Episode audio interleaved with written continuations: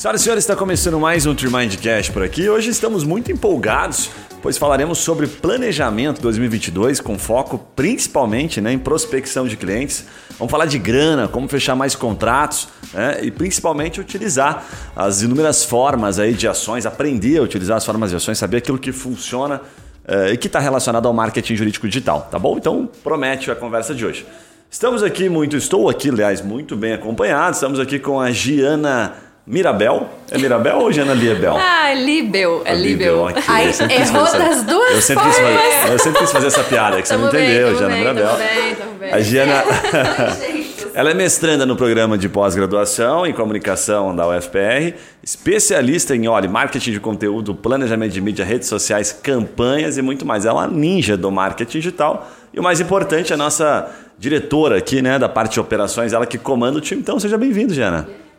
Primeira Muito vez bem. estreando aqui o Gostei. Tremendcast com a gente.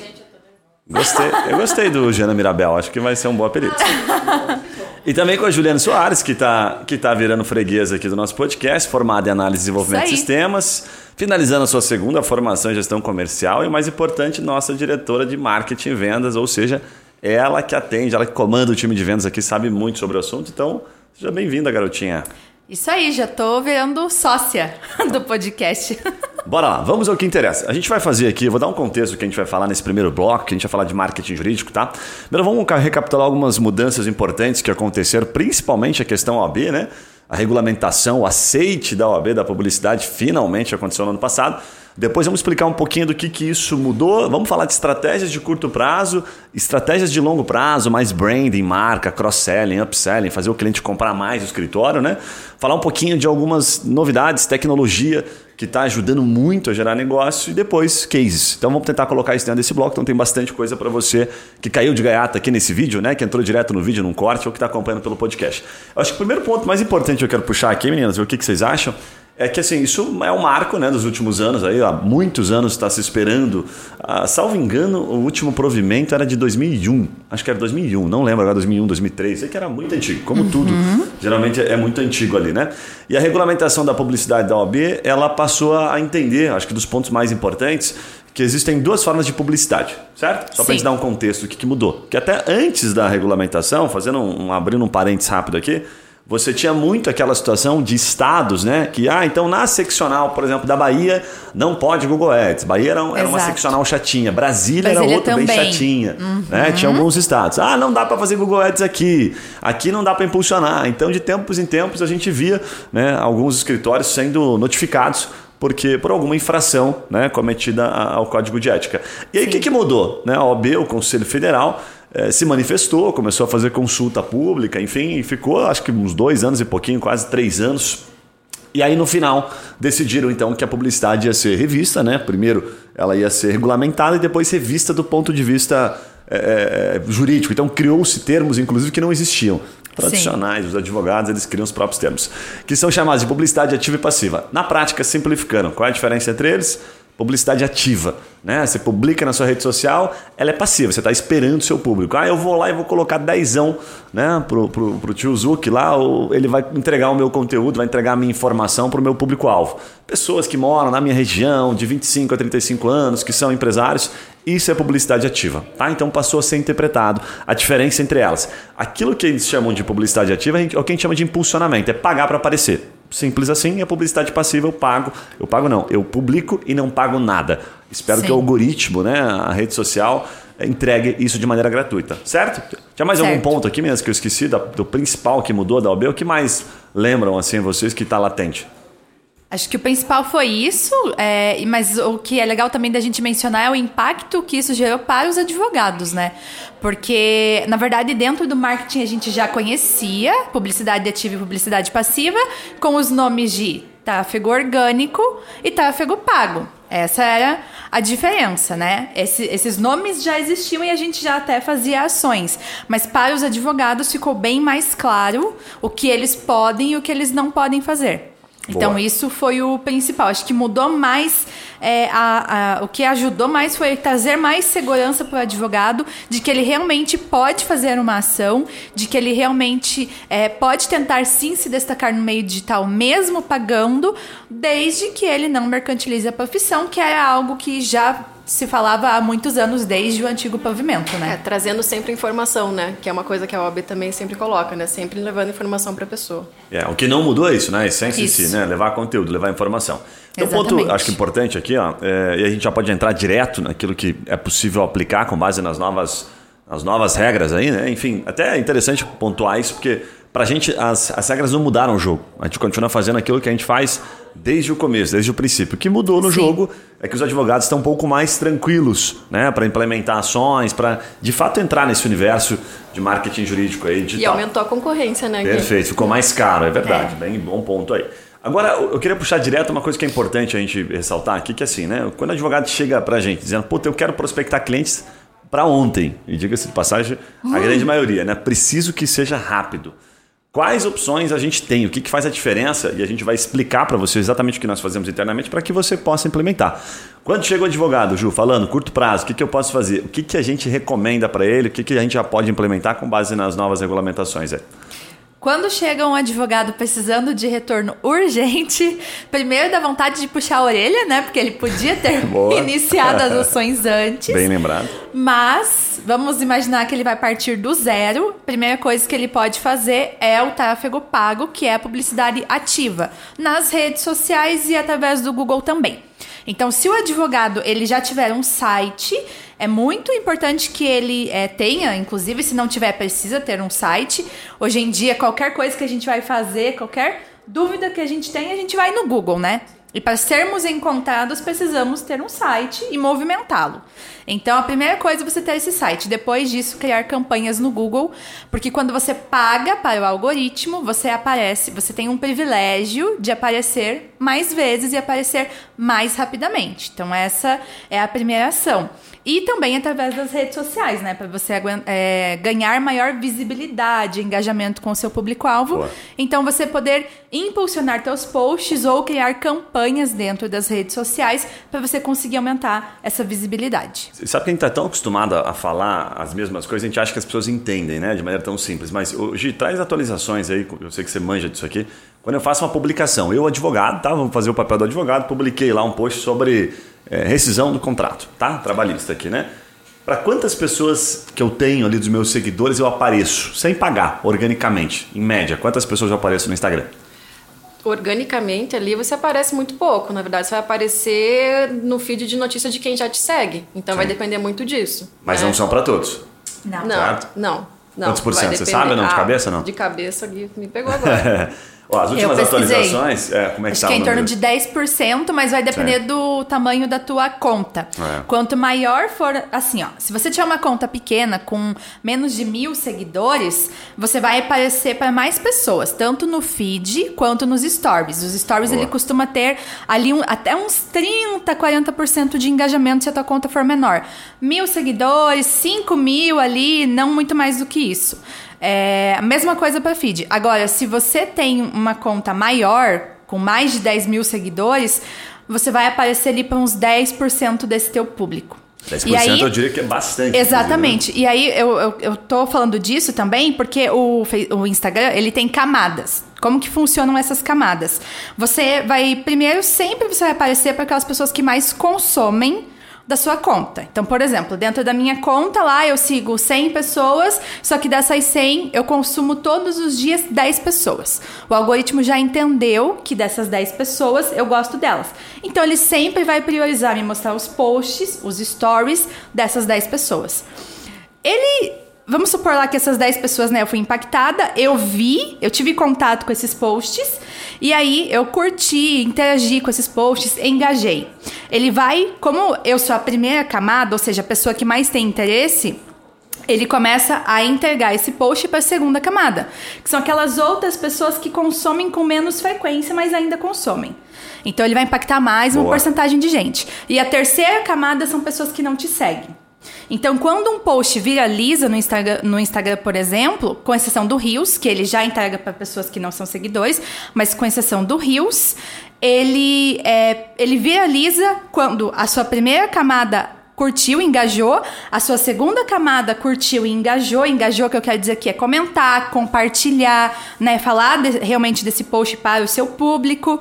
E aí que ele vai para a terceira camada, que é o feed do explorar lá dentro do Instagram, que é quando você entra lá e você consegue ver é, publicações de outras contas que você não segue. Então o post viraliza dessa forma. E aí Bem ele legal. vai impactar mais pessoas. Você Aí tava... chega a uns 10%. Você tá muito próximo Obrigada, do seu Zuckerberg, hein? Obrigada. Eu vi esses dias um, um expert falando assim, gostei da, da lógica das camadas, mas o cara fez uma analogia que eu achei muito massa. Ele falou o seguinte, olha, imagine que no Instagram, quando você faz uma publicação, é como se você entrasse numa filinha, tá? Então você tem uma filinha de pessoas ali para ver o seu post. E aí você vai lá e pum, botou aqui. E aí o Instagram fala, beleza, você tá na, na vez. Só que de repente vem uma Nike Vem uma marca né, conhecida e fala, puta, eu quero entregar isso aqui pra Giana, né? E aí, puta, você tá pagando e vai botar você na frente. Então a tua filhinha, sabe, o teu post vai entrando numa fila. Sim. Quanto mais gente estiver pagando, né, para aparecer, mais o teu post vai ficando lá para frente. Então uhum. pode ser que, por exemplo, num período lá de, de uma semana, né, dentro daquela, daquele conceito que a marca que a Ju trouxe de Black Friday, não vai aparecer porra nenhuma, porque tá todo mundo pagando. Sim. E aí a, a Ju trouxe um ponto aqui que é importante ressaltar, houve um aumento muito expressivo tá? na forma, no custo, né? Porque as pessoas não entendem muito essa questão. No Google é mais óbvio que é leilão, você compra a palavra-chave, é um pouco mais previsível, né?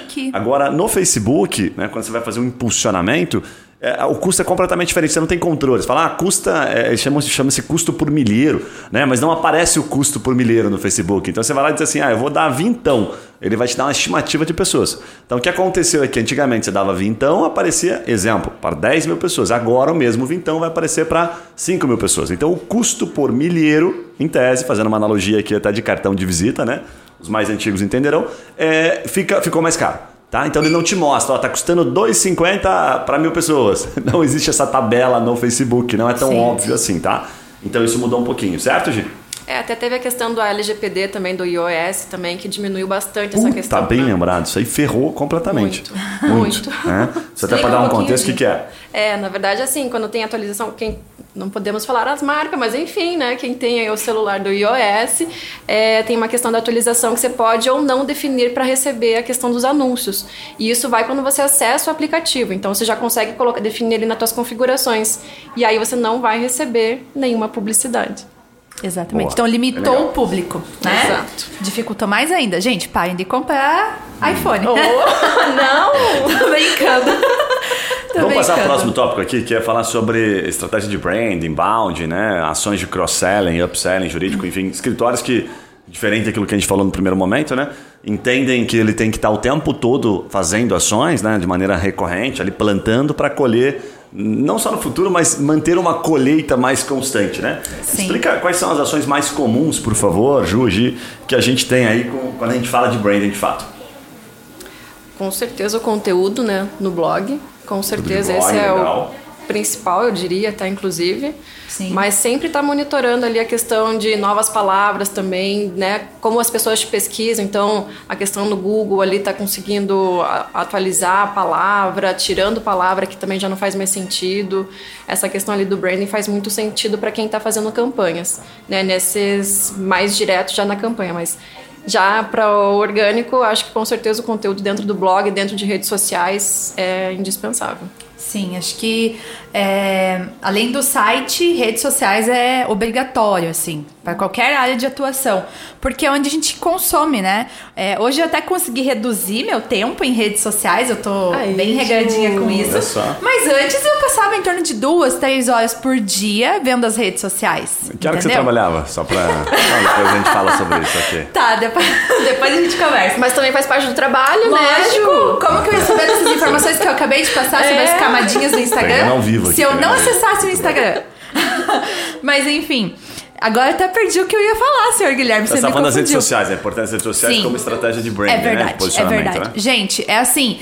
É, acabou o tempo em que só, não é que acabou o tempo, mas hoje em dia um escritório ele pode ser bem conceituado, além dele ser um escritório antigo, ter anos de experiência, estar sempre na mídia, né, participando de jornais, palestras, eventos. Então, além do offline, que a gente já conhece, que tem grandes bancas, né, que todo mundo já conhece, o pequeno e o médio podem se destacar através do digital.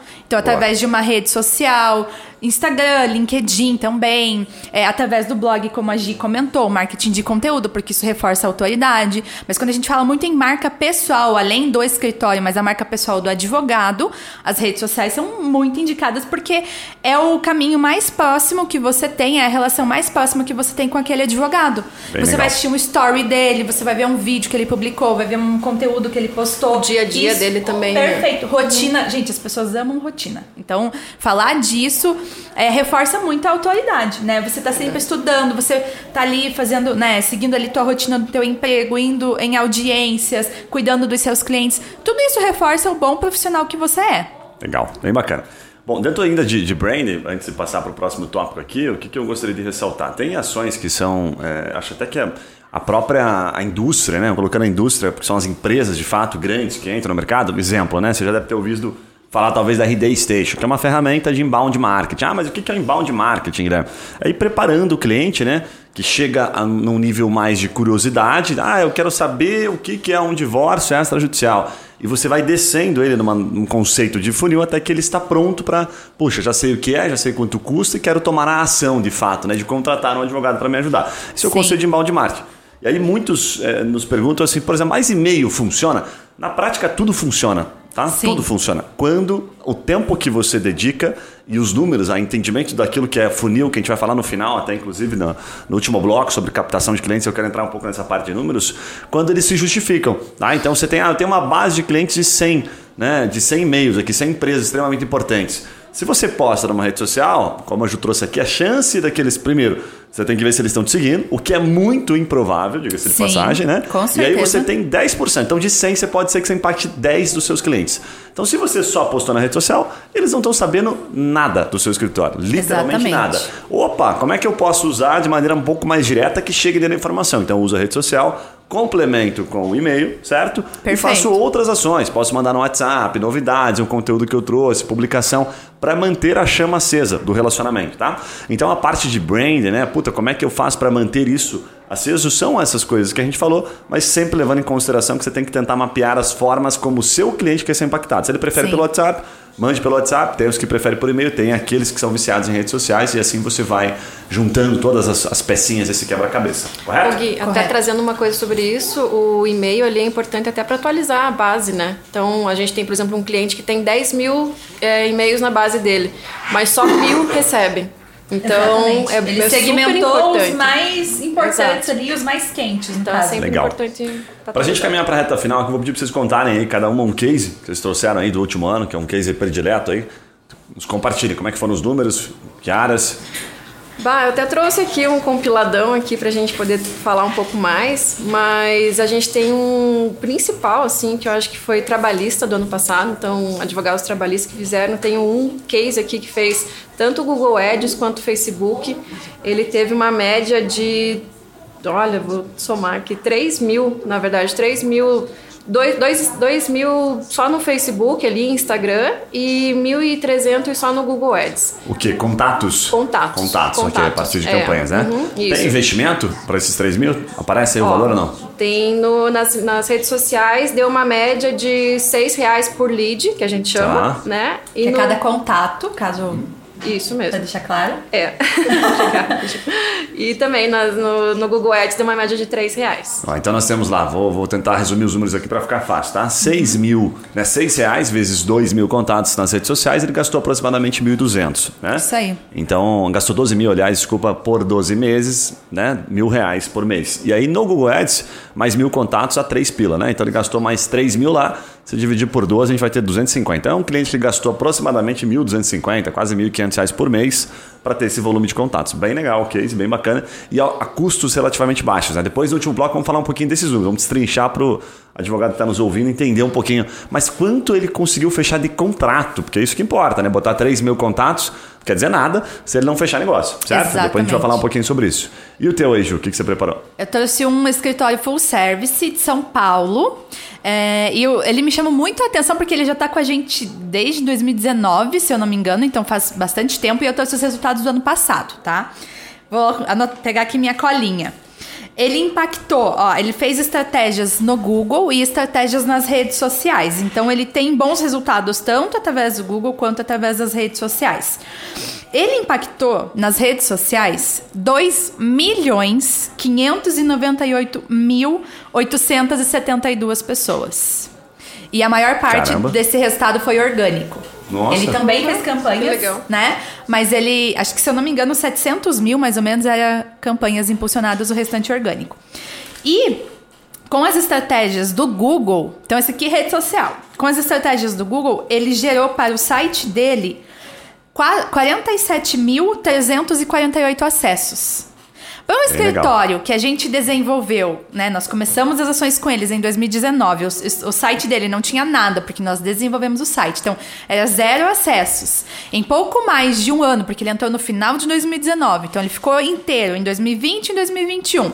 Então, do início de 2021, quando fazia um pouquinho mais de um ano que ele estava com a gente, até o final de 2021, quando ele chegou no segundo ano conosco, né? Completos ali, ele partiu de zero para 47 mil acessos é um resultado muito bom. Bem legal mesmo. Por conta dessas estratégias que a gente faz com ele. E, falando em leads, né? Ele teve, tanto das redes sociais quanto do Google, 4.418 leads. Bem legal. Então, muita gente. E a base, a média do investimento dele mensal em impulsionamento era 2 mil. Bem legal, bem bom resultado. Então, realmente, bacana. um Isso tudo deve estar lá dentro do site, né? A gente está atualizando os cases, né? Então, Sim. você que está nos acompanhando aí por vídeo ou por áudio, depois entra lá, trimind.com.br, vai estar lá em case. Se não tiver ainda, vai estar nos próximos dias. E como esse podcast Exatamente. vai sair daqui a alguns dias, provavelmente você está ouvindo já está lá atualizado, tá bom? Estamos aqui no futuro, lembrando. Sim. E o último ponto aqui, a gente passar para o próximo bloco, eu falei no começo, é tecnologia, né? A gente está lançando, já lançou, na verdade, uma ferramenta, tá? Então estamos numa fase que a gente chama fase beta ainda, que eu vou até vou pedir para o editor colocar aqui, tá? Se você está vendo só em, em áudio, a parte, gravar um pouquinho dentro do nosso site lá para você já entender um pouquinho. Então você está vendo em vídeo, nesse momento você já deve estar tá vendo aí a telinha dentro do site Streamind Tech. Tech de tecnologia é o nosso nosso braço de tecnologia. O que, que a gente está fazendo? Ciência de dados aplicada ao direito. O que, que a gente faz e o que, que a gente quer entregar para você? Nós queremos entregar para você o seguinte: pessoas procurando. Como elas estão procurando? Qual que é o volume? O que, que elas estão de fato querendo contratar? Como elas pesquisam? Como se fosse uma linha do tempo, né? Em qualquer demanda do direito, em qualquer causa, existe o começo né, de, da dúvida e existe o fim. Quando você contrata um advogado. Então a gente mapeia esta linha do tempo e entrega para você de mão beijada. Olha, tá aqui, as pessoas estão procurando isto aqui e deste mês para o outro aconteceu esta diferença na forma de pesquisa. Que, é, que acontece bem comum. Exemplo, previdenciário Vem o começo do ano, o pessoal começa a pesquisar assim, ó, aposentadoria por idade 2022. Tá? Daí você se pergunta, pô, mas não mudou nada. Sim, não mudou nada, mas as pessoas querem entender se nesse ano elas podem se aposentar. Que é a informação exatamente. clara, né? Então, a gente traz exatamente isso, ó, o jeito que eles estão procurando. E qual que é o, o futuro próximo que a gente vai trazer para você, que vai ser sensacional, que é o que eu mais estou curioso, é cruzar com aquilo que de fato, né, no Tribunal de Justiça está sendo lá protocolado, tá? Então, puxa, tivemos lá mais 1.500 casos, né, que foram protocolados aqui de determinada causa civil. E aí nós vamos cruzar com aquilo que as pessoas pesquisam. Então, para finalizar, qual que é o nosso a nossa maior intenção? É ver assim, aquilo que estão procurando é aquilo de fato que estão contratando. A hora que a gente chegar nessa, nessa conexão, nessa, nesse elo, puta, nós vamos acertar é, muito, né? Vai ser muito mais assertivo com o cliente que, que é cliente contratante nosso aqui, com os clientes que contratam o Trimind Tech, é um relatório que ele recebe e ele vai poder caminhar, usar isso no planejamento do escritório. Bacana? Muito certo? Legal. Vamos lá para o segundo bloco então. Ó, a gente vai falar sobre Instagram para advogados. A gente tem um vídeo que é bem bacana, que faz um tempo já que a gente gravou, que a gente fala sobre como né, bombar no, no Instagram. E se isso é, é, é de fato é, se gera algum resultado né, para o escritório, ah, eu ter 10 mil seguidores. Né? Você sempre, com certeza, você que caiu de gaiata aqui nesse vídeo deve estar pensando assim, né? Puxa, se eu tiver um Instagram para 20 mil, né, com 20 mil seguidores, será que eu tenho bastante cliente? Vou te contar porque eu já entrevistei alguns advogados que tem, inclusive, muito mais, assim, 70, 80 mil é, seguidores, e eles falam se aquilo gera resultado. Então a gente vai falar um pouquinho sobre terceirizar, fazer sozinho, quais são as dificuldades. Depois a gente fala sobre criativo, que está cada vez mais difícil de impactar, chamar atenção.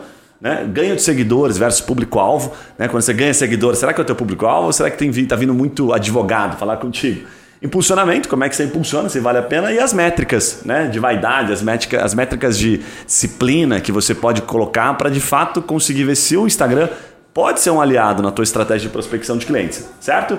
E por fim, vamos falar das novidades do Instagram, que está cheio de novidades, eu sei que vocês têm coisa para contar. Agora, o primeiro ponto que eu queria puxar aqui para vocês darem um pitaco é, essa questão de. Temos que lembrar que a gente não só é, é, é, agência, mas ensina os advogados, né? E o objetivo aqui desse conteúdo é justamente isso. Sim. Como é que essa relação de terceirizar, ou o cara apoiar o conteúdo, ou fazer sozinho, o que, que faz a diferença, na opinião de vocês, quando a pessoa decide, vou fazer o meu Instagram do escritório bombar? Né? Se eu terceirizo, o que, que falta? O que, que a pessoa tem que ter em mente? De, e se eu vou fazer sozinho, Ju, por exemplo, o que, que eu tenho que fazer? O que, que eu devo levar em consideração? É o volume de publicações? É a qualidade? Fale um pouquinho sobre isso.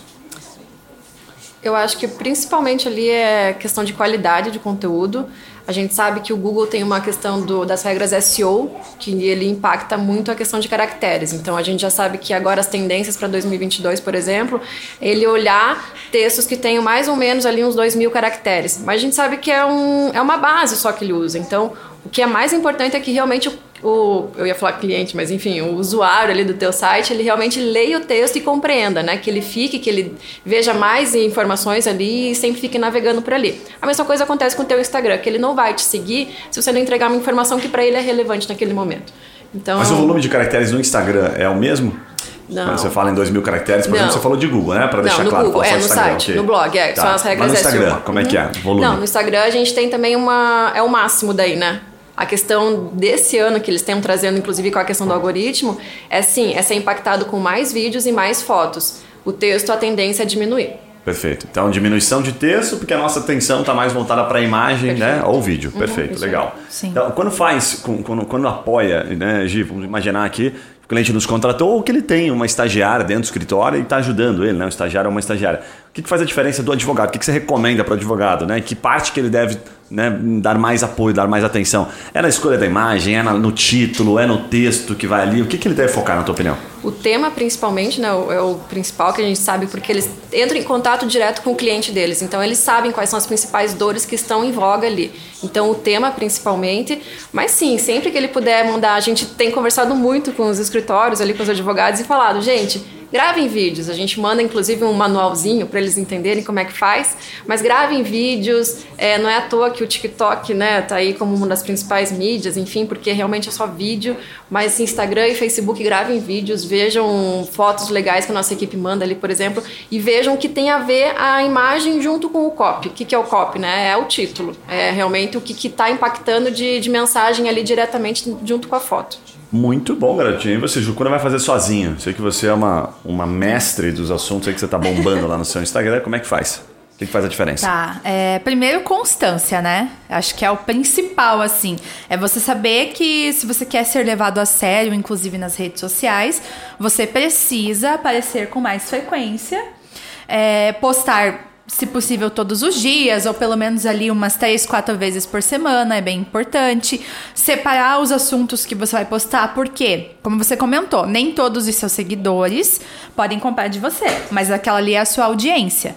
Então, tem pessoas que vão entrar em contato, que vão ver o teu Instagram que elas vão ser mais informadas e tem pessoas que elas vão ser menos informadas. Então, os seus conteúdos, eles precisam ser divididos entre topo, meio e fundo de funil.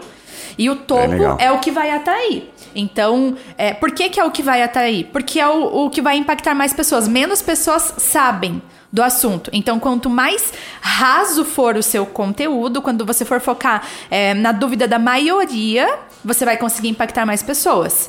Então, tem que ter essa estrutura: topo, meio e fundo. Faz sentido. Vai Uma mesclando outra... ali, né? Exatamente, Boa. vai mesclando. E aí, essa questão de você aproveitar é, o que está em alta no, no Instagram. Hoje, por exemplo, o que ele prioriza é os Reels, porque ele quer concorrer diretamente com o TikTok.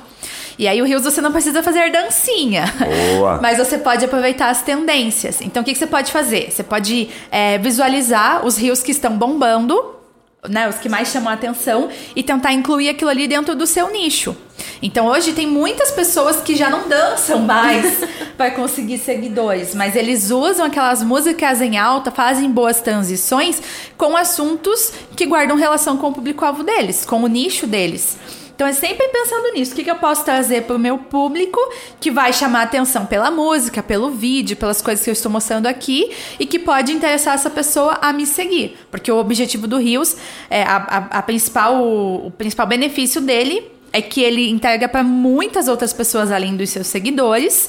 E aí você tem a chance de conseguir trazer mais pessoas. Só que o que vai fazer a pessoa continuar acompanhando o teu perfil é a qualidade dos conteúdos que você posta e a proximidade que você tem com essas pessoas. Então, se você está mais frequente nos stories, se você conversa com o teu público, abre caixinha de perguntas, enquetes, interage ali com o seu público através do Instagram, com certeza você vai construir uma audiência que ela é mais quente, ela tem mais chance de fechar com você. E a partir do momento em que você constrói uma boa audiência, é mais fácil de você conseguir vender. Então, quando Muito as pessoas bom. acreditam e confiam em você, você vende mais. Bem legal. Aproveitando que você tocou no ponto aí do, do Reels, né? Que o Facebook, o Insta tá.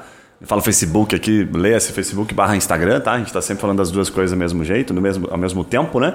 É, quais são as novidades? O que, que tem de novidade? Faz um compilado aí, você, Jana, do que tem de novidade. Porque já tocaram no ponto do Rios, mas ok. Mas o que tem, o que são as outras coisas que o Instagram está trazendo? Eu sei tá. que eles estão fazendo vários testes aí, né? Enfim, como é que tá isso? Gente, toda semana tem atualização no algoritmo. Toda semana, desde novembro, dezembro, sempre tem coisas novas. Inclusive, eles divulgam, né? Tipo, ah, quais são as atualizações deste mês. Aí eles divulgam. Então, se procurar, você sempre vai ter acesso a essas informações. Mas eu separei algumas aqui que não são, algumas não são mais tão novas, mas eu acho interessante falar é, por conta do nosso público, ou seja, os advogados podem utilizar. Então, separei algumas aqui e a Gi também acho que pode ir complementando junto comigo. Primeiro, é, uma coisa que eu achei super legal é que agora você pode fazer post em colaboração com outra empresa. Então vamos supor lá que ah, você. isso é bem legal mesmo. Não, é, é muito bacana, porque se você é um advogado, sei lá, empresarial, a empresa que te contratar, ela vai precisar do serviço jurídico, muitas vezes do serviço contábil e de outras coisas ali dentro, um RH, né? Ela, a empresa ela precisa de muitas pessoas ali. Se você faz uma parceria com uma outra é, empresa que atende o mesmo público que você, você além de aparecer, né, fazer uma postagem dentro do seu feed, você aparece no feed dessa empresa também. Animal. Então, quando você faz post em conjunto, você expande a sua quantidade de visualizações, né, de pessoas que vão estar tá tendo acesso ali a esse conteúdo, porque você vai estar tá aparecendo na rede social do seu parceiro. Cara, isso elimina aquele problema que nós tínhamos sempre, né? De, ah, puxa, vamos fazer um, sei lá, um curso em conjunto, vamos fazer uma live, daí você mandava para a pessoa publicar e você publicava. Então Sim. ficava aquela encheção de saco. Não podia, ah, você publicou, não esquece de publicar. Puta, muito legal essa funcionalidade, Sim. muito óbvia, né? Demoraram, inclusive, né, para colocar, muito bom. Sim, mas foi bem legal. foi muito bom. Foi muito é legal. Bom. Aí tem, tem, uma pergunta, acho que surge para os advogados, inclusive, assim, ah, mas eu, eu posso fazer que tem no código de ética, tá? Eu não lembro agora na, na, nessa nova, nos novos limites da publicidade, se tinha alguma menção muito específica, porque o código ele deixa um pouco né, mais subjetivo o entendimento sobre isso. O que eu sei que é muito claro e que certamente não mudou é que você não pode fazer vendas casadas, né? Então, Sim. a única coisa é isso, assim, aquilo que ficar eu costumo dizer que tem sempre um, um, um feeling, tá? Para você entender quando você tá fazendo cagada. É quando você fala, puta, acho, tô na dúvida sobre isso aqui. Na dúvida não faça, entendeu? Porque eu falo que é o termômetro da cagada, né? Ah, eu acho que vai dar, não acho que não vai dar boa. Então não faz, porque o teu, sabe, o teu seu sentido já tá te dizendo, olha, isso aqui a chance de não dar Sim. boa é grande. O que pode acontecer, exemplo, assim, um escritório fez uma parceria, um escritório tributário fez uma parceria com, né, com um escritório de contabilidade. E aí eles vão lá e começam a fazer publicação junto de maneira muito vendedora, que é, existe uma linha tênue entre você fazer uma propaganda que continua não sendo permitida, tá? E uma publicidade. Então, se um escritório vai fazer com um escritório de contabilidade, né, um escritório tributário, mas vai entregar uma informação relevante, ok, manda bala. Se eu vou fazer apenas falar agora uma parceria que vai resolver né, o seu problema tributário e vai puta, restituir bilhões na conta da sua empresa. Não faça, cagada. Né? Mas se vocês vão entregar uma informação animal em conjunto, que vocês ficaram pensando, faça, perfeito. Então sempre que eu estou falando para dentro, cagada. A chance de, de a OAB te pegar é grande. Se eu estou falando para fora, entregando uma informação que só estou pensando no meu cliente, certo? No meu usuário, perfeito. Mas se eu estiver falando de mim mesmo, a chance é bastante grande. Sim. O que mais que tem aí de novidade? Sempre vamos pensar no marketing de conteúdo, né, Gui? Se o que você está produzindo é perfeito. conteúdo tá valendo. Agora, se você tá só vendendo, não faça. Legal. Esquece. Outra novidade, próxima. Vamos lá, próxima novidade, que na verdade também já é um pouquinho mais antiga. Separei esses dois que são um pouquinho mais antigos, mas acho que é bem legal também. Figurinhas. Hum. Agora, gente, a gente tá com as figurinhas em alta, né? Então, pra quem ainda não sabe ou não viu, as figurinhas são. Elas estão disponíveis no Story. E aí tem de tudo quanto é coisa. Você mesmo pode criar sua figurinha, inclusive, por isso que eu trouxe aqui. Mas, por exemplo, ah, cinco coisas sobre você. Aí você posta uma foto e fala lá suas cinco coisas. E outra pessoa pode responder. Então, isso gera muita interação com o seu público, gera muito engajamento, porque as pessoas param para ler as figurinhas ou para ver as fotos. Então isso é super legal. É tipo a lógica de figurinha do WhatsApp, né? Sim. Você sempre que procurar que... uma figurinha, fala, nossa, isso aqui é perfeito se eu achar uma figurinha aqui. Eu nunca acho, Sim. mas é super legal. Só que a diferença é que ali, Sim. essas figurinhas, elas ela sempre te trazem alguma, algum desafio que vai fazer você publicar ah, ali no teu ah, story. Entendi. Então, por exemplo, a figurinha não é só uma foto. Ela é, por exemplo, é uma foto uh, falando dos seus, do que você mais gosta de comer. Aí você posta as fotos com as coisas que você você mais gosta de comer e falar, ah, eu gosto de disso, disso e disso. Então dá pra gente pensar em coisas que os advogados podem aplicar dentro do jurídico e também para gerar interação com o público-alvo deles. É legal falar isso, porque é, é, o importante é aproximar também. A gente sabe Sim. que tem que entregar conteúdos que são sérios, às vezes, né? Na verdade, na maioria das vezes, mas é importante você aproximar com o teu público. E a gente está numa rede social, né? A rede social Quebrar o tá gelo, ali... né? Exato, é, é faz diferente, né? Uhum, isso mesmo. Fala sobre Sim. um assunto chato de uma maneira legal, divertida. Aí tem que pensar, tem que dedicar Sim. tempo, né? Não, figurinha sobre rotina, por exemplo. Mostre Bem como legal. é a sua rotina. Bem Aí bacana. você vai lá e mostra como o que, que você faz pela manhã, né? Quais são os seus mini hábitos. Tem muitas figurinhas dessa Boa. forma. Então você pode aproveitar elas para mostrar para o teu público-alvo o que, que você faz e gerar essa interação também. Boa. Mais uma novidade aí? Bora? Mais uma. Vou passar mais uma aqui para vocês que acho que é bem legal. É...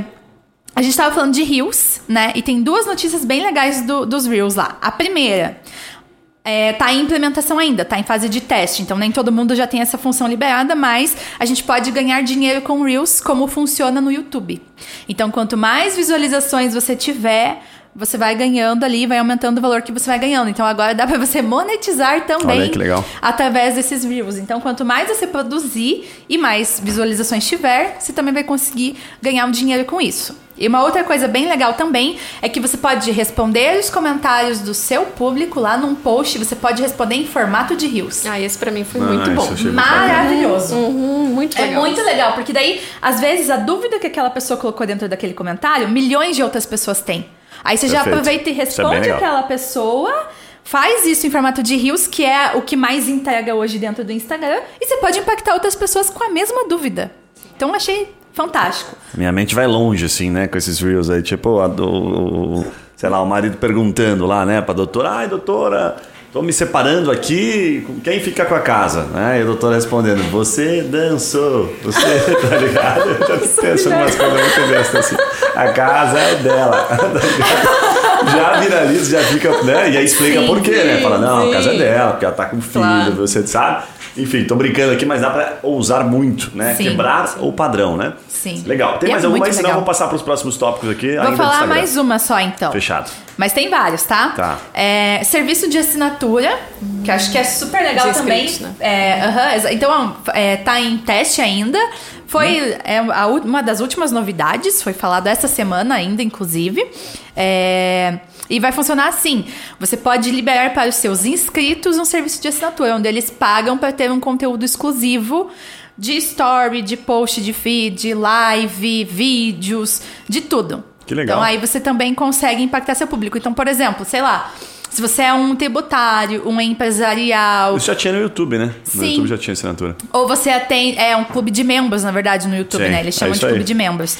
É, mas se você é um tributário, um empresarial, atende médicos, por exemplo, tem vários segmentos ali que você pode vender uma assinatura e entregar conteúdo relevante para essas pessoas. É tipo um portal de notícias que fazem é, hoje em dia, né? Com assinatura certo. recorrente. Exatamente. Então é outra coisa tipo bem de, legal. Fiquei pensando aqui nessas atualizações do, do, Instagram, vai virando um elefante branco ali, né? Vão matando, né? Não vão matando, mas vão prejudicando alguns segmentos, né? Porque quantos segmentos, quantos caras eu não vi criando, né? Quantas empresas criaram soluções, por exemplo, de cursos e assinaturas, porque você não tinha essas ferramentas. Quando você começa a possibilitar, Sim. primeiro, se abre uma possibilidade enorme para o mercado em si, né, de maneira muito barata, fazer o próprio programa de assinatura, não custa mais nada, o que antes você tinha que pagar para outras empresas. Verdade. Então, como Sim. essas novidades elas podem impactar o mercado? Elas abrem o mercado, é a lógica do Uber e do táxi, né? É um uhum. público novo que talvez não pagasse e passa agora fazendo serviço de assinatura. E vai contratar a outra empresa que faz, que tem alguns diferenciais dentro do serviço de assinatura, tem outras possibilidades. Mas ele abre Legal. o mercado e ao mesmo tempo mata aqueles que não estão se atualizando, né? Então Sim. é um negócio bem interessante. Sim. Agora, para a gente avançar nessa parte do Instagram aqui, tem mais alguns pontos aqui. E um ponto que eu queria ressaltar que acho que bate bastante com o que vocês já trouxeram, que cada vez, isso não é uma novidade, mas é, é uma constatação meio óbvio, até por causa da própria pandemia, né? Começou a pandemia, puta, todo mundo vai pro digital. Todo mundo vai pro digital, naturalmente você está é, competindo com a atenção da, competindo a atenção da pessoa com outras grandes empresas que são mestres né, em conseguir prender a nossa atenção. Exemplo, ah, eu faço um post aqui, o meu concorrente é um outro escritório de advocacia. Esqueça isso, o teu concorrente é o Banco Inter, teu concorrente né, a Nike, teu concorrente é a atenção das pessoas. Qualquer um que estiver competindo com a atenção delas é o teu concorrente, tá? Então, Sim. uma das coisas que eu queria chamar a atenção muito, muito, muito forte é o criativo, a necessidade de você ter um design super legal. E aí a gente trouxe uma, uma novidade para nós, inclusive aqui internamente, que a gente mudou um pouquinho desse, quebramos um pouco daquele paradigma de ah, o meu, a minha rede social ela tem que ser toda bonitinha, com uma corzinha única, que está muito relacionada a branding e tal, mas que, que é aquela coisa assim, muito, eu chamo de casinha da Barbie, assim, sabe? Tudo rosinha, branquinho, tudo combinandinho. E trouxemos muito essa tese de que, puta, se você continuar sempre do mesmo padrão, de maneira que a pessoa identifique que é o seu post quando você publica, você nunca vai atingir um outro público diferente. Você não está causando, você não está, sabe, chamando a atenção. E você né? cansa também quem Cansa, fica um saco, né? Você, ah, puta, já sei de onde que é, já sei que é o escritório falando de tal assunto. Então você tem que aparecer de maneira diferente, né? E aí, puta, reforçando aquilo que a Ju falou das camadas. Então, se você aparece de maneira diferente, vai prender tempo, a pessoa, opa, que legal, que publicação é essa? Muda com força, muda com tranquilidade. Fonte, cor, não ouse nesse sentido, porque se você não ousar, Outros escritórios, vários, estão fazendo isso e ele de fato vai chamar atenção. E aí, naturalmente, o algoritmo olha para isso e fala: pô, vou entregar para mais gente porque eu acho que o povo gostou. Né? Então, a necessidade de um criativo é fundamental. Certo, meninas? Para finalizar, é, tinham dois pontos aqui que eu queria compartilhar. Eu gosto de uma, de uma métrica que eu já falei até no outro vídeo, que eu uhum. chamo de métrica de disciplina, assim, né? de melhoria constante. E para dar um contexto rápido, fui até abrir aqui a, a, a, o Instagram do Coura, André Coura, um abraço para André Coura, inclusive parceiro nosso. Ele é um criminalista super bombástico aí no Instagram. Eu fui consultar aqui, na última vez que eu vi, ele estava com 20 mil seguidores, agora está com 31 mil. E eu gosto de passar uma métrica, que uma vez eu passei para o escritório, para um advogado, e ele, na hora que eu passei, ele se ligou e falou: Puta, faz muito sentido. O Couro ele tem o seguinte: ele tem 31 mil seguidores e tem 1.494 publicações. Então eu vou fazer a conta bem certinha aqui. Se você dividir o número de seguidores dele pelo número de publicações, você vai ver que dá 20, continua o mesmo número, inclusive, de antes. 20 em média, tá? Novos seguidores a cada publicação. O que, que isso quer dizer? Porque isso que eu, por que eu puxei esse número aqui, tá? Que a cada publicação que você faz, pela constância que a Ju trouxe aqui da publicação, vai aumentando o número de seguidores. Mas aí você fala assim, pô, 1494. Primeiro que ele demonstra claramente que ele tem uma disciplina do caramba, né? Para fazer 1.500 publicações, o cara é um maluco, né? É muita publicação, é animal. Então mostra consistência. Qual que é a lógica? Tem muita gente que começa a falar, ah, mas eu fiz 10 publicações e eu só tenho 200 seguidores. Perfeito, você está igual o Cora. Porque você conseguiu 20 por publicação, então você está ótimo. Eu estou com 250, você está melhor que ele. Se você seguir nesta mesma linha, que você tiver com 1.500, você vai estar com 50 mil seguidores, não 30 como ele. Né? Então, quando eu trouxe isso para o advogado, ele falou: é, faz bastante sentido. Então, a gente sempre tenta criar um atalho. Não, mas eu quero viralizar, eu quero bombar. Faz o feijão com arroz, né? como este exemplo aqui na instagram.com/barra a.coura é o nome da rede social para você dar uma olhada desse que eu estou falando. Porque eu acho que é uma baita referência. Tem alguns que conseguem, mas tem. Mas é justamente esta melhoria constante em cada publicação que é fazendo. Bota um número, vou fazer 50 publicações. A hora que você chegar na 50 publicação, você já vai estar fazendo completamente diferente da décima publicação. Que você teve que usar um pouquinho mais, você vai conseguindo aquele aprendizado. Então eu gosto muito dessa métrica de melhoria constante, mas de disciplina. Eu vou fazer 50 publicações. Ao invés de falar assim, ah, eu quero atingir 10 mil seguidores com 100 posts esqueça isso, porque vai ser quase impossível. Então olhe para os seus pares, né, para os outros advogados que você se espelha e olhe esses números, faça esta conta que você vai entender um pouquinho do mercado. Certo? Faz sentido isso, meninas? Ou não? Tô viajando na maionese? Não, muito sentido. Então tá bom, legal. É a disciplina que já é a consequência do resultado, né? Exatamente. Então, realmente é bem importante você pensar nisso. Não, não objetivar número de seguidores, e sim objetivar construção de autoridade e relacionamento com o teu público. E isso você só faz quando você realmente é disciplinado e constante ali. Você está sempre naquela rede social, as pessoas já têm o costume de te ver ali. Bem Isso legal. vai fazendo com que você construa a sua audiência de qualidade. Bem legal. E antes de a gente passar para o próximo bloco, dois pontos aqui que eu, a gente prometeu, né? Eu queria pincelar muito rápido aqui. Primeiro que é muito comum, falei no começo, gente conhece vários advogados, tá? Como Cura, por exemplo, né? e outros que têm 50, 70 mil advogados, 70 mil seguidores e não fecham um negócio sequer. Isso é, é muito comum, é, uma, é mais padrão, né? É esse padrão de você não fechar negócio do que o inverso. Ah, mas existem os que fecham negócio, mas são a exceção. Por que, que isso acontece? Porque geralmente quando você faz publicações muito jurídicas, né? as publicações muito, aquelas publicações mais chatas, maçantes, quem vai te seguir são outros advogados, né? ele quer te acompanhar, ele quer ver o que, que você está fazendo.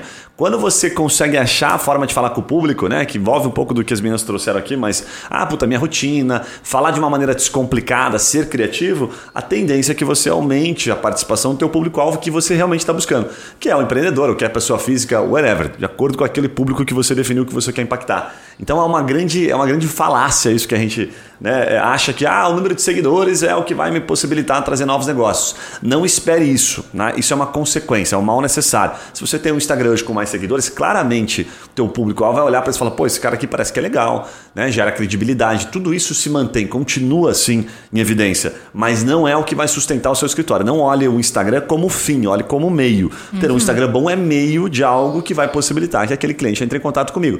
Mas ele vai querer ver seu site, ele vai querer entender um pouquinho do seu trabalho. Né? Com certeza. E para finalizar, eu vou pedir para o editor novamente colocar aqui para gente na tela um negócio super legal. Falei no primeiro bloco da Trimind Tech e olha o que, que a gente entrega. Dá uma olhada nesse relatório. A gente está entregando esse relatório mensalmente para os nossos clientes aqui de acordo com a área de atuação. Exemplo, ah, eu sou um advogado trabalhista. Bacana. O que, que bombou do mês passado para esse? Teve alguma tese nova? Teve alguma decisão? Alguma coisa aconteceu e as pessoas estão procurando? Isso é uma das maiores dificuldades. Então o que, que a gente faz aqui? Entrega de mão beijada exatamente esses tópicos que você está vendo aqui para que você escolha. Puta, eu sou um trabalhista e quero falar é, sobre rescisão, né? verbas rescisórias. Então, dentro de verbas rescisórias, vem pronto para você a pauta, a chamadinha, e você escolhe. Puta, eu quero falar isso aqui, quero fazer isso aqui, para você compor o seu planejamento de publicações. Mas o que, é mais legal? tudo atualizado, né? Tudo Sim. bem bonitinho, redondinho, você não precisa sair procurando o que está em alta, a gente traz isso mastigado para você, como você está vendo aí na tela. Então, acesse o site depois para você dar uma olhadinha que você vai gostar, isso é extremamente acessível e peça também relatório de graça lá que a gente manda para você, principalmente fale que você ouviu aqui no podcast. Fechado, meninas? Fechado. Vamos passar para a última etapa aqui do, do podcast, pode ser? Pode. Vamos fazer um compilado e falar sobre como captar clientes na advocacia com algumas estratégias e atualizações aqui de 2022, certo? A primeira coisa que eu queria puxar aqui, vou passar a bola para vocês, é o seguinte.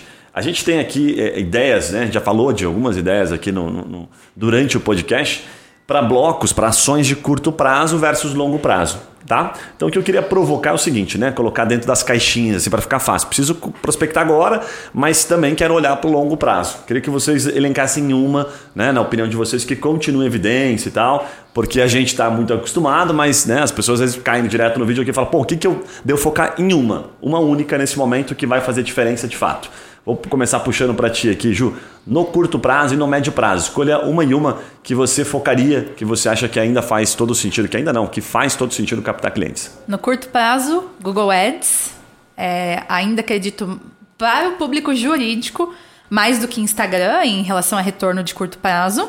E longo prazo, SEO, marketing de conteúdo, você ter um blog e um site, principalmente, né? Um site bem posicionado organicamente. Bem legal. E você, Gi, o que, que você apostaria aí? Putz, aposto nas mesmas coisas que a Ju, mas assim, vou dizer bem a verdade, não deixe também de acreditar no Facebook e Instagram Ads. Né? Tem algumas áreas que realmente são muito mais focadas ali dentro, mesmo que você está fazendo uma, uma campanha de cadastro, você precisa daí depois nutrir aquele teu possível cliente mais para frente. Então não deixe também de fazer isso e com certeza, blog em vista. Você sabe um ponto que eu queria compartilhar que eu acho que é, que é legal? Assim, ó, a gente tem visto, a gente é muito acostumado a, a, quando né, uma coisa funciona, ficar focado naquilo ali, dentro daquela caixinha. Né? E hoje a gente faz aqui, só para você ter uma noção, é, análise daquilo que. A probabilidade. Ah, puxa, dentro desta área de atuação, desta causa aqui, tá?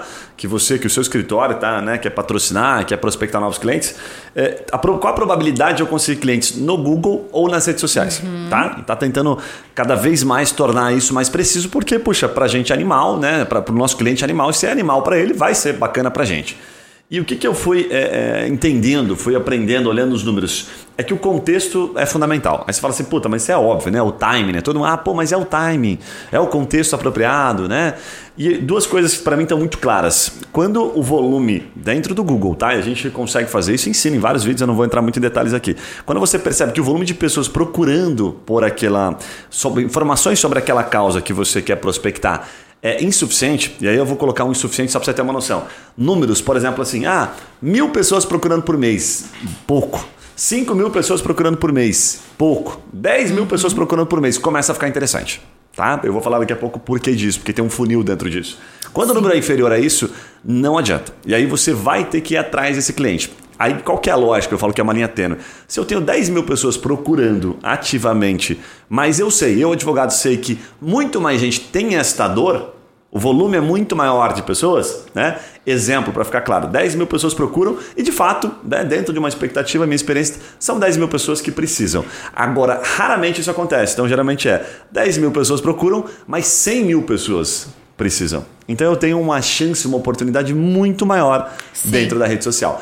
Qual que é o problema? Né? Olhando por esse viés, você fala, pô, perfeito, esquece o Google, vou fazer só na rede social. Contexto, timing, criativo, é impactar, é mais difícil. Sim, e a gente, certeza. por preguiça, faz aquilo que é mais fácil. Né? Por preguiça no bom sentido. Tá mais fácil, tá mais pronto, então vou fazer aqui no Google, porque o cara tá procurando. Se ele tá procurando, né? A mesma lógica do remédio, pô, quer um remedinho, tá aqui, vou na farmácia e compro. Agora, impactar esse cara é mais difícil. Qual que é a, a grande, é, acho que é a grande sacada, além do contexto? É você entender que pode ser mais difícil pela rede social? Pode, mas ali você vai ter menos concorrentes, porque a grande maioria está fazendo o quê? Pescando naquele oceano vermelho, indo aonde todo Sim. mundo está, certo? Então sempre lembrar disso. Se o volume de pessoas procurando é maior, se você tem essa certeza e não bate com aquilo que está no Google, é como se você estivesse pescando num lago bem pequenininho e com um monte de gente de vara de pescar do teu lado. Sai desse lago, vai para um lago que é mais difícil de pegar, mas quando você pega o peixe, né, você pega o volume maior, o peixe é mais gordo também, enfim, então você tem muito mais chance. Faz sentido ou estou viajando, meninas? Faz total sentido. Legal, que bacana. Bom, próximo tópico que eu queria puxar aqui, importância de site, landing page, que impacto que elas, que elas geram na prospecção de clientes. O que, que vocês acham? Sabe que ontem a gente estava até conversando com o escritório lá de Porto Alegre e eles estavam falando exatamente isso, porque eles são full service, então aí criaram dentro do próprio site dele várias áreas, mas eles estão agora testando landing page para algumas ações específicas. E claro, está dando muito mais resultado na landing page. Mas por quê? Porque eles têm um site que realmente entrega conteúdo. Então, né, o variado. Então, assim, ele não deixou de estar tá nutrindo ali no próprio site, mas para campanhas específicas no Google Ads, ele está com a landing page. Muito bom. E aí, Ju, o que, que, você acha? Acho que é exatamente isso. Quando você quer focar em uma tese, por exemplo, ah, quero testar uma tese aqui no meu escritório, tem uma tese tributária, eu quero testar ela, ver se tem aceitação do público. Em vez de você colocar isso dentro do teu site com as outras informações, você vai direcionar, criar uma página, para quem não sabe, landing page é uma página de captura. O objetivo da landing page é você capturar os dados, os contatos desse público, né, desse visitante. A gente entra daí no funil, que primeiro a pessoa, quando ela tem esse primeiro contato, ela é um visitante. Aí se ela acessou a landing page, page gostou do conteúdo, quer saber mais informações, ela preenche um formulário e ela se torna um lead. E aí você vai mantendo essa, essa pessoa informada, porque não é só simplesmente ela converter ali, né, que a gente chama isso de uma conversão, não é simplesmente ela converter que ela já vai contratar. Ela vai entrar daí dentro de um funil onde ela precisa ser informada através de redes sociais, através de WhatsApp, através de e-mail, como a gente já falou anteriormente, dependendo do, do da forma como ela costuma consumir conteúdo, mas ela precisa ser é, educada, nutrida, exatamente. Bem e legal. aí, uma porcentagem dessas pessoas vão fechar. Então a landing page tem esse objetivo. E ele acaba sendo bem mais objetivo do que o site, porque no site vai ter outras informações, dá para conhecer mais do escritório. Então uma coisa complementa a outra e eu não diria que um elimina o outro. Mas quando você quer testar um público específico, uma tese específica, é, algum produto, algo que você desenvolveu no seu escritório, você pode começar com a landing page porque você consegue impactar aquele público. Então vai ser mais é, qualificado. Bem legal. Até para não ficar nenhuma dúvida, dúvida, eu vou pedir para o nosso editor aqui botar um, uma telinha agora, você deve estar tá vendo aí, uma landing page de LGPD, como exemplo, tá? Para você poder entender o que é uma landing page. E para mim tem uma diferença muito clara, né? Observe nessa landing page a diferença. Você está apenas ouvindo, eu vou tentar descrever aqui. A diferença para mim de uma landing page um site, landing page ou site, enfim, independentemente tá, do que você optar por fazer para testar, é, é uma só, em termos de impacto. Ou você está falando para dentro, está falando de si mesmo, ou você está falando para fora. É como você chegar, abre o seu site agora, ou pense no seu site e vá olhando ele por blocos. Fala, ah, o primeiro bloco, o que, que eu falo? Ah, eu falo como meu escritório é lindo. Tira fora, entendeu? Tira fora o que você está falando de dentro. Aí ah, depois, a próxima etapa do site, eu falo da minha equipe. Olha como meus advogados têm uma formação maravilhosa tira fora também. Porque tá todo mundo cagando para isso no final das contas, sabe? Em partes, as pessoas dão, dão intenção, dão bola para isso em outro local, no local apropriado. Quando ele fala assim, ah, eu vou lá conhecer o escritório, Sim. a equipe. Quando eu entro lá dentro, você tem que de fato se valorizar. Mas quando ele entra, primeiro impacto no seu site, ele quer saber o que, que você vai, como é que você vai resolver o problema dele. Sim. Né? Isso, perfeito. Então, Exatamente. cara, assim, é falar para fora, falar para o cliente. Entra no seu site e olha isso na home, na landing page. Se estiver falando só sobre você, como você é maravilhoso, seu currículo é top, né? Como você tem uma formação maravilhosa, tira isso porque isso não é interessante para o cliente. Isso para mim faz a diferença, faz uma diferença enorme, né? Nessa landing page que você viu agora, pouco fala-se sobre o escritório. Na prática, a gente estrutura ela de maneira falando primeiro no problema, depois trazendo um pouco das soluções, como isso pode resolver o teu problema, depois traz depoimentos, enfim, outros elementos, que é justamente para criar um, um, uma fluidez né, na forma como o usuário entende aquele assunto. Perfeito? Agora, para a gente passar para o próximo bloco aqui, eu queria provocar algo que é bem polêmico para vocês darem a opinião de vocês, que é sobre a relação de atendimento e qualificação de clientes. Vou dar um contexto aqui melhor na pergunta, tá? Tá. É muito comum, mais do que a gente gostaria, o advogado chegar aqui e falar assim: eu só quero cliente qualificado, né? Hum. Ou seja, ele quer o cliente com grana para contratar ele, certo? E rápido, diga-se de passagem rápido, que é a melhor coisa, né? Como é que é essa relação? O que, que os advogados geralmente não sabem, erram, frente àqueles escritórios que a gente sabe que tem bons resultados para entender né, o processo de qualificação e ter um pouco mais de maturidade nesse sentido? Tá, eu acredito que o principal erro de muitos escritórios é não ver o escritório como uma empresa e não entender que toda empresa precisa ter um departamento comercial. O departamento comercial não precisa ser feito por 10 pessoas, ele pode ser feito por uma pessoa. Não tem problema nenhum, vai depender da quantidade, do teu, do teu tamanho mesmo, da quantidade de clientes que você tem. Mas você tratar é, todo cliente da mesma forma, ou pior, você não dar atenção para esse cliente que entrou em contato com você, é uma venda perdida.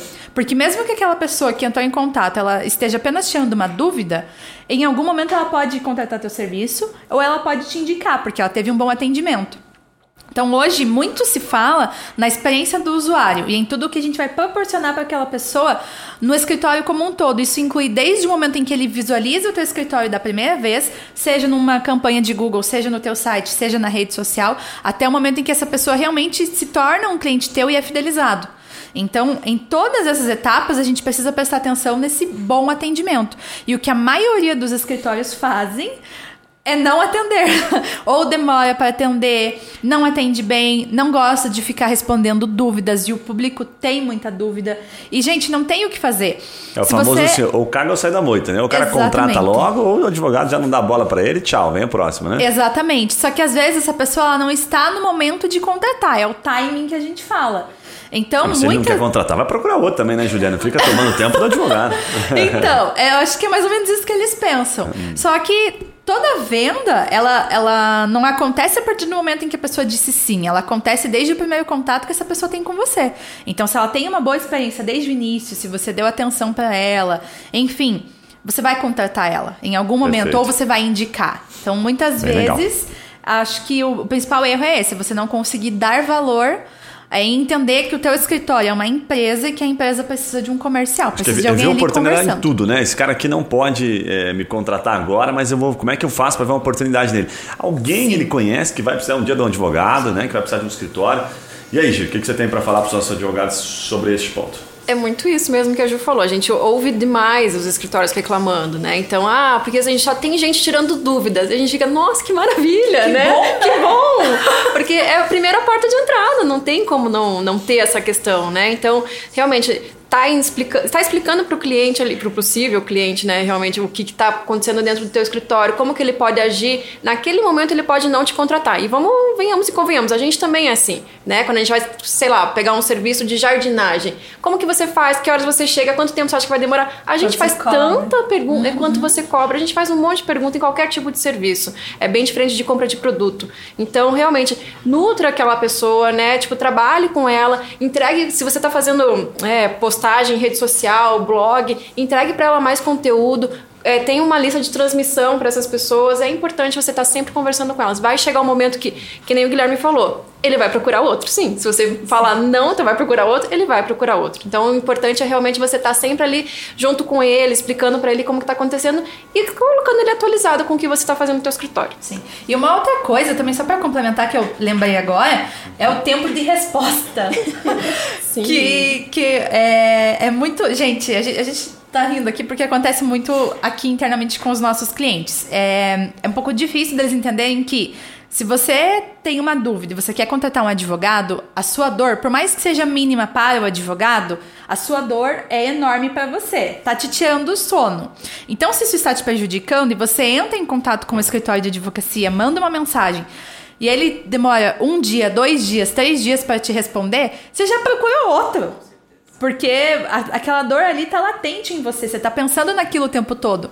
Então, se a pessoa demora para te responder também, é, é, tem grandes chances daquela pessoa não fechar mais com você. É, é, por isso que anúncio de Google Ads, por exemplo, a gente sempre fala: o escritório vai funcionar no final de semana? Não, então vamos paralisar as campanhas no final de semana. Então você vai entregar uma pessoa ali o teu anúncio na sexta-feira à noite, você só vai responder ela na segunda-feira. E aí já foi. Até lá ela já desistiu. É. Bem legal. É, a gente tem alguns escritórios que a gente conhece, né, que tem um bom resultado, eles geralmente tem pessoas para atendimento, tá? E que é super aconselhável, né? Porque se você considerar que, puxa, a cada 10 clientes aqui, dois, três são qualificados, a gente brinca aqui né, com relação ao tempo, mas o tempo do advogado é mais caro, né? Então ele tem que, de certa forma, ser utilizado em coisas um pouco mais complexas, onde o custo está né, tá relacionado, ele vira uma despesa muito grande para o escritório. Né?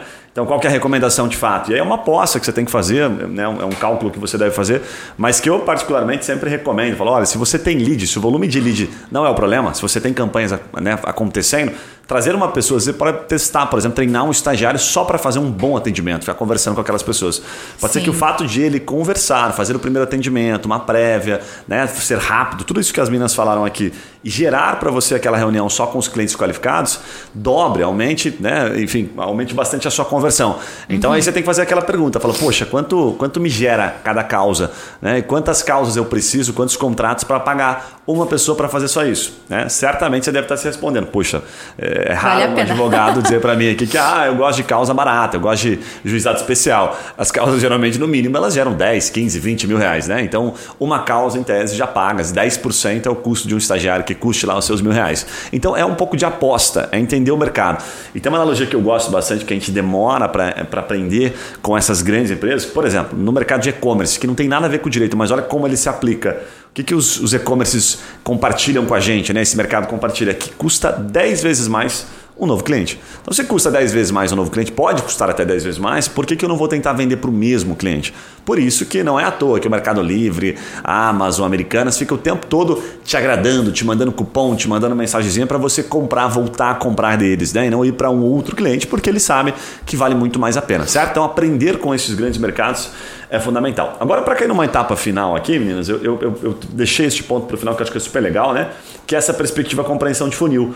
Eu falei há pouco aqui sobre a questão que são as falhas que a gente fala no funil de venda. Tá? O que é o funil de venda?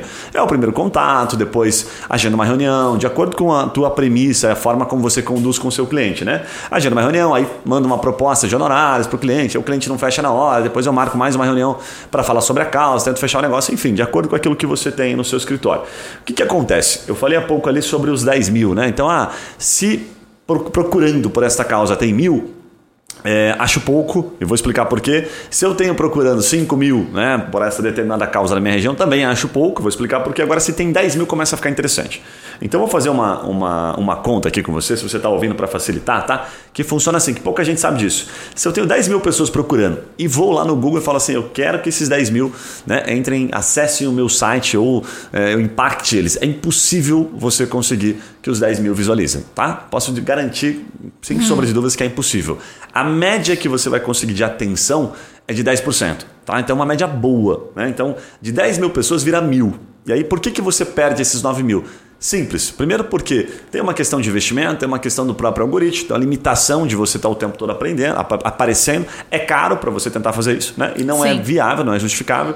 E segundo, porque vão ter outras pessoas tentando aparecer que são melhores do que você. Né? Então, você tem 10 posições na primeira página do Google, é simples a conta. É como se cada um ficasse com pelo menos uns 10%. A lógica não é bem essa, mas você tem outras pessoas e o usuário vai clicar. Por melhor, mais que você se esforce no teu concorrente, às vezes, porque ele, sabe, a palavra que ele usou interessou um pouco mais. Então, uhum. coloque 10% como algo plausível, tá? É algo mais palpável, você pode olhar para isso como uma métrica legal. Então de 10 mil você passa para mil. Mas você fala, uhum. pô, mil eu levei para o meu site. Meu Deus, é contrato para caramba, mil contratos. Não, você levou mil para o seu site, mas numa média você vai ter de 2%, que é o pior cenário, a 10% em contatos. Pessoas que vão passar a mão no telefone, literalmente, ou né, vão mandar um WhatsApp para você de acordo com aquilo que você colocou, tá? Dentro do seu site ou da sua landing page, whatever.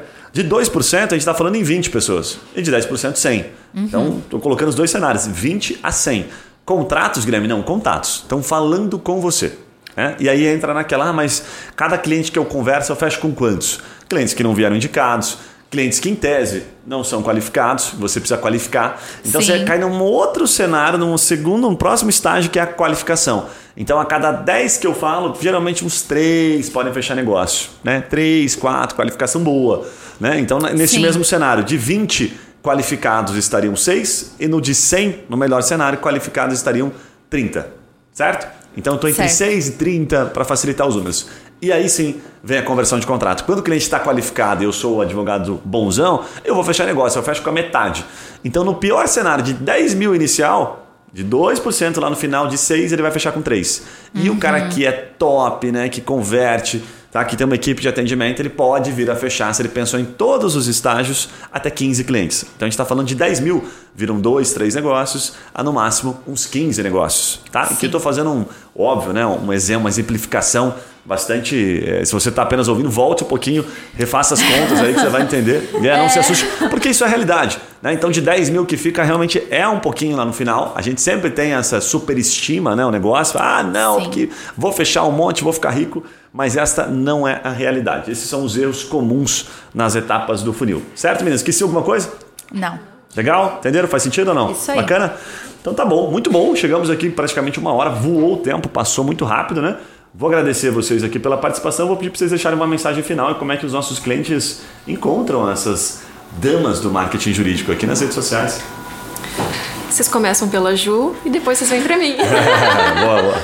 Mensagem final. É, vou repetir um pouquinho do que eu falei lá no começo. Se você está começando o teu marketing agora, você já está começando tarde.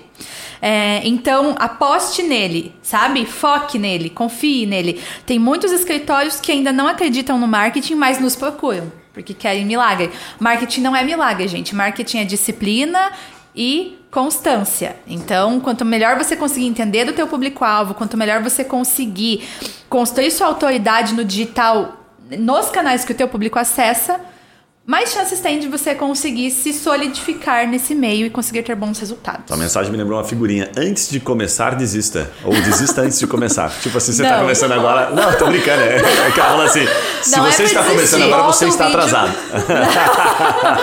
Exatamente. Se você está começando agora, você está começando atrasado. O que eu quero dizer? Tudo bem, já leva puxão da orelha, que, é. mas vai ser um pouco mais difícil, né? Mais Sim, ou menos assim. Você tem né? que apostar, entendeu? Você tem que confiar. Tá então, se você resolveu começar agora, vai fundo, entendeu? Perfeito. Porque já tem outras pessoas tendo resultados que você poderia ter tido ano passado, esse Muito ano, bom. pela consistência, tá? Legal. E vocês podem me encontrar, além aqui da Trimind, né, nos podcasts sempre, mas se quiser falar comigo, dá para me mandar um e-mail, juliane.trimind.com.br ou me encontrar lá no Instagram, Juliane AP Soares. Muito Legal. bom.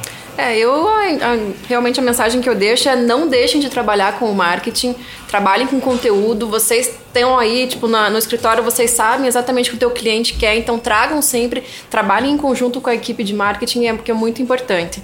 E para me encontrar é giana.trimind.com.br e o meu acesso é pelo LinkedIn, Giana Libel. Muito bom, tá aí, tá dado o recado. Para finalizar, vou pedir para vocês aquele momento que a gente pede como agradecimento, né? Pô, o conteúdo foi legal, Guilherme, adorei, as meninas são muito simpáticas, o conteúdo é top. Compartilha com alguém que tá naquele momento que tá precisando, ou nem sabe, às vezes, né, que tá precisando disso aqui. Manda para ele que você vai estar tá nos ajudando diretamente e naturalmente, né, vai reforçar aqui a nossa intenção nosso interesse é sempre de compartilhar conteúdo. Né? Casa de Ferreiro, tem, o espeto tem que ser de ferro, e aí a gente procura que seja assim. Feedbacks também pode mandar para mim, guilherme.treemind.com.br. A gente tem recebido vários, inclusive, feedbacks aqui do podcast, inclusive para pautas, para temas. Pô, eu queria ver vocês falando sobre isso aqui, sobre aquele outro assunto. Super bem-vindo, certo? Um abraço e a gente Fechou. se vê nos próximos podcasts. Valeu! Tchau! Tchau, tchau!